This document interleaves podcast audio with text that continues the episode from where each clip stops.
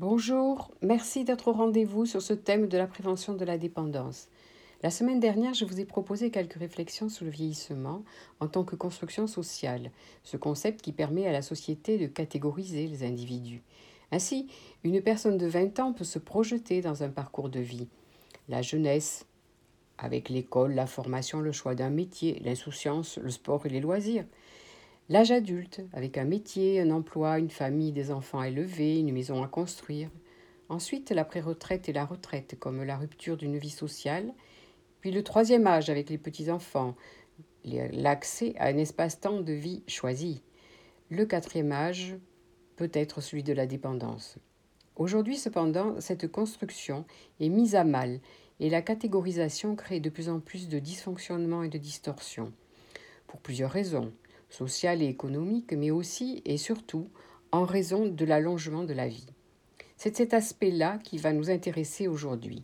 Comment vieillissons-nous? D'abord, tordons le cou à une idée fausse. La réalité du vieillissement et de l'apparition des incapacités ne débute pas systématiquement à 75 ans, ni même à 80, comme c'est largement répandu et craint. Elle relève peu, en effet, de l'âge chronologique. Il y a une diversité absolue des états de santé et des niveaux fonctionnels des personnes âgées.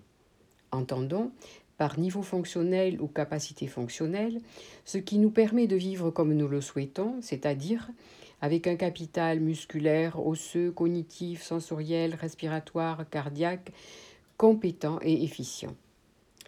Le vieillissement reflète les changements physiologiques subtils qui se produisent au fil du temps et ne sont que vaguement associés à l'âge chronologique. On peut être vieux à 60 ans et ne pas l'être à 90. Le processus de vieillissement physiologique est dû à une accumulation de lésions moléculaires et cellulaires dans notre organisme. L'usure de nos organes en quelque sorte. Les états de santé expriment diversement ce vieillissement associé à des pathologies et des modes de vie. Dit autrement, ces changements physiologiques qui diminuent nos possibilités ne se font ni à la même vitesse, ni dans les mêmes proportions d'un individu à l'autre. Tel aura une surdité invalidante et un autre pas du tout. Tel aura une presbytie à 40 ans et devra porter des lunettes. Tel autre lira son journal sans aucun besoin d'aide technique à 90 ans, etc. Je citerai quand même un exemple, une grande étude australienne sur la santé des femmes dans ce pays. Elle a mis en évidence un éventail bien plus important des capacités physiques à un âge avancé qu'à un jeune âge. Et donc, Parmi les personnes de 80 ans, certaines peuvent avoir des capacités physiques et intellectuelles équivalentes aux personnes de 20 ans. Il y a donc autant de niveaux de capacité physique et cognitive que de personnes âgées. De plus, cette diversité face au vieillissement et au maintien d'une bonne santé est aléatoire. La baisse de performance de la vue, de l'audition, des centres de l'équilibre, des capacités cognitives, va dépendre de plusieurs facteurs.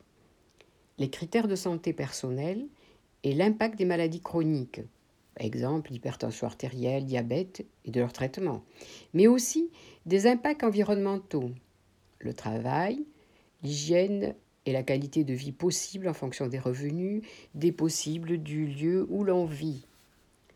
On sait aussi que probablement en lien avec le vieillissement physiologique, la fréquence de certaines pathologies comme le cancer, les accidents vasculaires cérébraux, la maladie d'Alzheimer, les maladies cardiovasculaires augmente avec l'âge.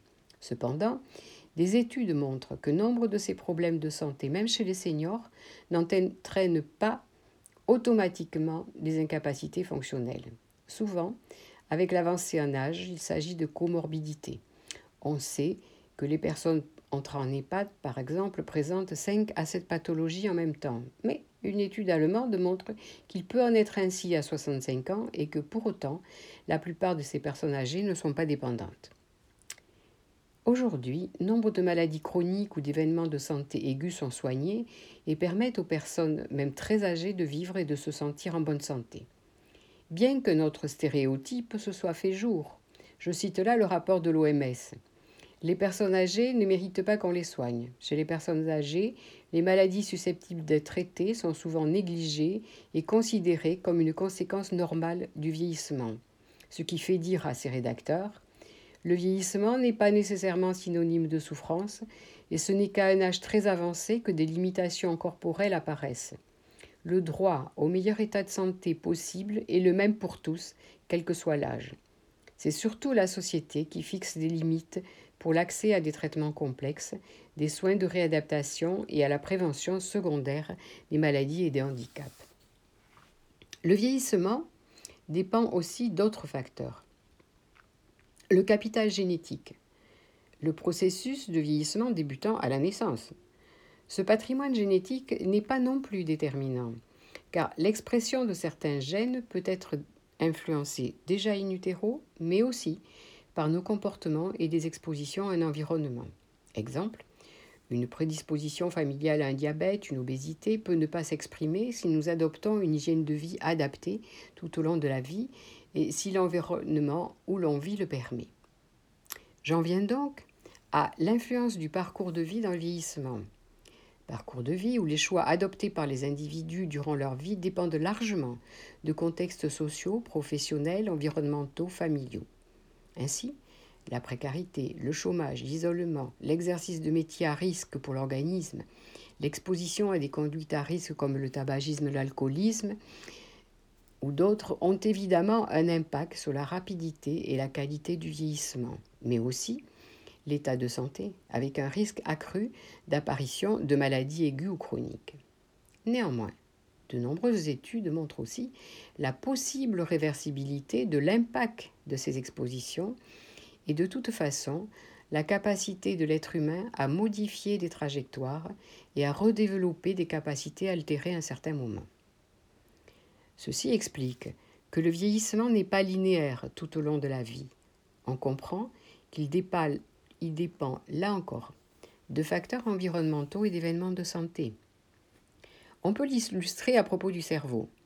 Son vieillissement normal sur un plan physiologique provoque une diminution des capacités d'attention et de concentration, une baisse de la plasticité et de la capacité d'adaptation. Bref, vous l'avez remarqué, nous devenons plus lents et plus étourdis. Cela peut diminuer nos performances cognitives et exécutives, mais ce n'est pas automatique. Et surtout, ces baisses ne sont pas forcément visibles, et ce jusqu'à la mort pour certains. Tout dépendra du parcours de vie antérieur, des habitudes de vie, de la stimulation ou non dont le cerveau bénéficiera. Ainsi, une personne très active ayant eu l'habitude de prendre des initiatives, des responsabilités, d'élaborer des projets même les plus simples, habituée à entretenir son niveau culturel, aura un capital intellectuel qui lui permettra de faire face mieux et plus longtemps à ce vieillissement physiologique.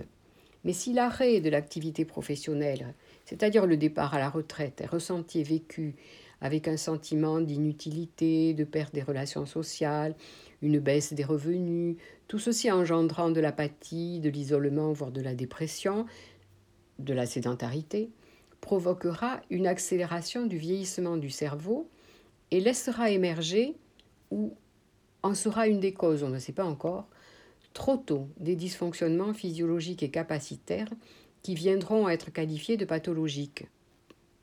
Par exemple, la maladie d'Alzheimer. Tout ceci me fait dire non, les personnes âgées ne sont pas condamnées à la sénilité. Ce n'est pas l'âge en soi qui empêche les personnes âgées de rester actives au sein de la société, mais plutôt le mépris, les préjugés, les discriminations qui pèsent à leur encontre et portent atteinte à leur indignité. À leur dignité, pardon. Ceci est une citation du plan d'orientation de l'OMS 2002, Vieillir en restant actif. Pour illustrer ces différentes composantes du vieillissement, je vous propose une image, celle de la centrale énergétique qui nous fait avancer depuis la naissance. Le cœur est constitué de notre patrimoine génétique. Celui-ci est le noyau dur qui ne bouge pas ou très peu, car il peut y avoir au cours de la vie des modifications minimes de gènes. Ce noyau dur est alimenté de nos capacités intrinsèques, nos caractéristiques de santé, sexe, événements de santé, exposition à risque, maladies chroniques, etc. Et surtout, des capacités physiques et mentales que nous développons dans notre parcours de vie. L'addition des deux détermine nos capacités fonctionnelles, celles qui sont en interaction permanente avec notre environnement et qui interagissent avec nos capacités intrinsèques. Ces capacités fonctionnelles sont celles qui nous permettent de vivre et de faire face à toute situation. Plus la personne qui vieillit a fait grandir ses capacités fonctionnelles et les protège, et plus elle sera résiliente. Cette centrale bien équilibrée dans son fonctionnement fera de la personne qui vieillit une personne âgée robuste. Si un événement grave survient, une maladie, un accident, la perte d'un être cher, la dégradation importante des conditions de vie, la personne âgée robuste peut basculer dans la vulnérabilité, c'est-à-dire débuter des incapacités, des handicaps qui vont altérer sa qualité de vie. Mais si on peut faire appel à cette réserve de capacité fonctionnelle, cet état peut être réversible et quel que soit l'âge la personne vulnérable redevient une personne âgée robuste et poursuit un vieillissement normal. Dans le cas contraire, c'est le basculement vers un vieillissement avec dépendance. Cette mobilisation des capacités fonctionnelles ne peut se concevoir que dans la notion de recherche de bien-être, comme le souligne l'OMS. Le bien-être considéré dans le sens le plus large et comprenant des sentiments tels que le bonheur, la satisfaction et le sens de plénitude.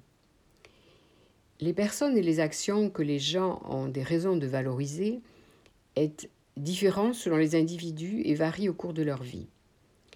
Bien que la recherche soit limitée à ce sujet, quelques-uns des éléments que les personnes âgées identifient comme importants sont, entre autres, le fait d'avoir un rôle ou une identité, des relations, l'opportunité de s'amuser, l'autonomie, c'est-à-dire être indépendant et être capable de prendre ses propres décisions, la sécurité, le potentiel nécessaire au développement personnel. Il apparaît clairement qu'une politique de prévention des incapacités liées au vieillissement se doit de prendre en considération l'hétérogénéité des expériences des aînés et que les interventions soient pertinentes pour toutes les personnes âgées, quel que soit leur état de santé, mais qu'elle doit aussi s'attaquer aux inégalités qui sous-tendent cette diversité, éviter les stéréotypes et les préjugés agistes, renforcer les capacités des personnes âgées à s'adapter et à identifier les défis auxquels elles sont confrontées, et le changement social qui accompagne le vieillissement de la population. Tenir compte enfin de l'environnement dans lequel vit la personne âgée. Mais il est aussi évident que réussir un vieillissement estimé en bonne santé dépend très fortement de la trajectoire individuelle et de l'importance que chacun accorde à soi-même dans la recherche du bien-être et dans les actions qu'il pose pour préserver ou accroître ses capacités fonctionnelles. Ce sera là ma conclusion d'aujourd'hui. Une conviction optimiste quant à notre capacité d'agir même au grand âge, à condition que cette action soit systémique et globale. J'aborderai la semaine prochaine le sujet de la fragilité ou de la vulnérabilité dont la prévalence est de 10% chez les plus de 65 ans et de 20% chez les plus de 75 ans, avant de décrire les pistes qui s'offrent à nous pour prévenir la dépendance. Je termine par cette pensée de Marc Aurel. Creuse au-dedans de toi. Au-dedans de toi est la source du bien et une source qui peut toujours jaillir si tu creuses toujours. Merci de votre écoute.